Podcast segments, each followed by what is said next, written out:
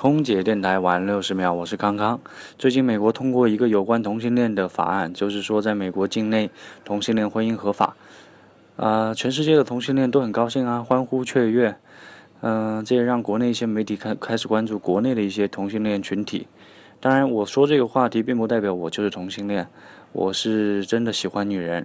呃，男人的话，我抱着一种欣赏的角度去看。因为我自己也去健身房健身，啊，对旁边一些练得比较好的，啊，那种就会去看他哪块肌肉不错，啊，哪块线条可以，然后就发现自己的不足，然后确定一个目标，呃，偶尔也会跟他们攀谈一下，向他们学习一下健身经验，呃，总的来说，我对同性恋是抱有比较宽容的心态的，当然，所有人都有追求幸福的权利。我在深圳。祝您晚安。